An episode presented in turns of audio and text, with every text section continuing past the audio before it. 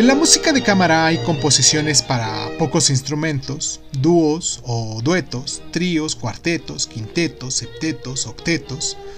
La forma más frecuente es el cuarteto, primero y segundo violín, la viola, el violonchelo, quizás porque tienen más sentido componer a cuatro voces o porque no resulta cómodo añadir instrumentos nuevos que requieren un tratamiento distinto.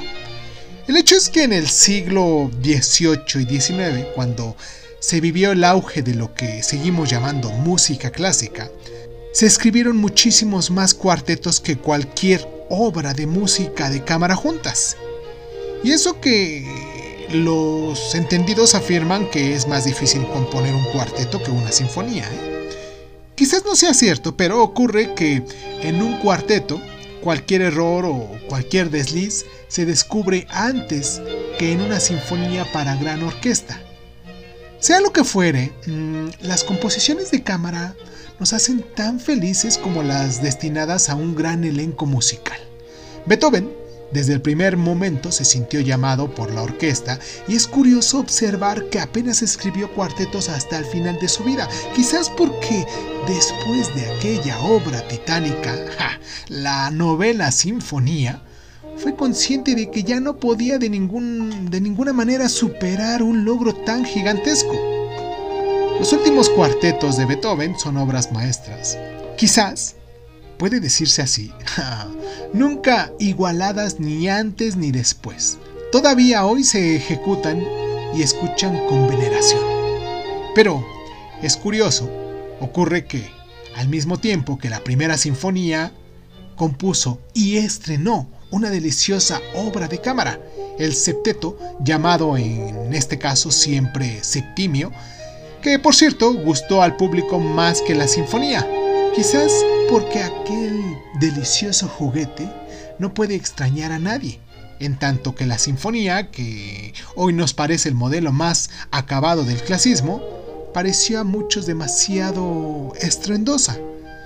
Un crítico escribía que Wiener Musikalisches Seintung, esa sinfonía, concede tanta importancia a los instrumentos de viento que más parece apropiada para una banda militar que para una orquesta. Increíble. El equilibrio instrumental de la obra resulta a nuestros oídos perfecto.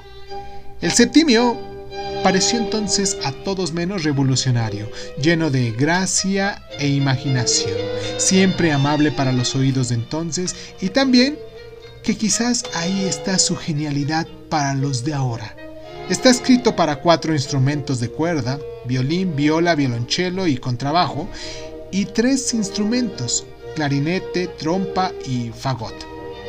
Hoy nos gusta que estos instrumentos de viento tengan un papel tan importante como los de cuerda, sobre todo el clarinete, que se convierte muchas veces en protagonista y confiere al conjunto una simpatía especial.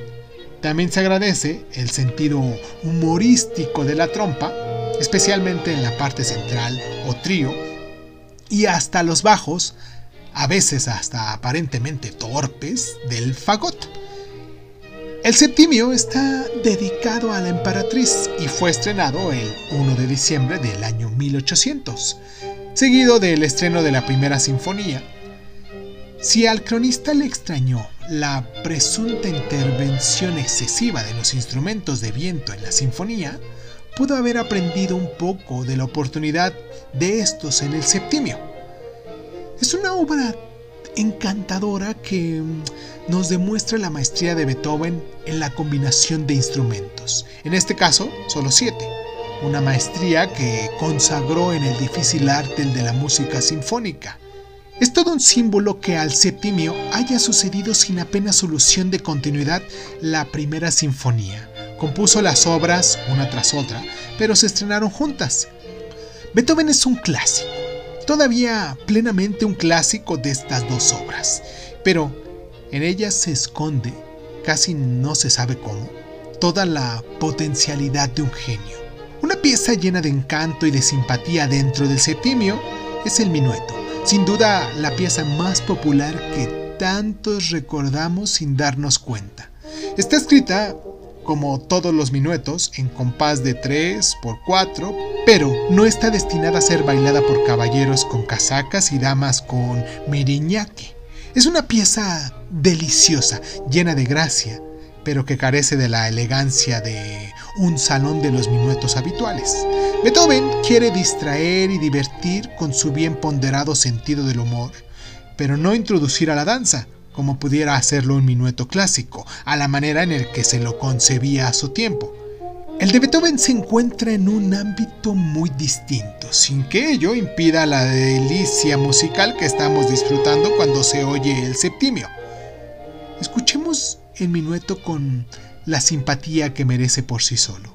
La melodía principal nos suena como una de las piezas más familiares de la historia de la música. Dura cuatro minutos y enseguida sentimos que la hemos escuchado con gusto miles de veces. Cuéntame, ¿qué te pareció? Platícame tus experiencias vividas con este, con este minueto. Dime cuáles son tus impresiones, cuéntame un poquito de la historia.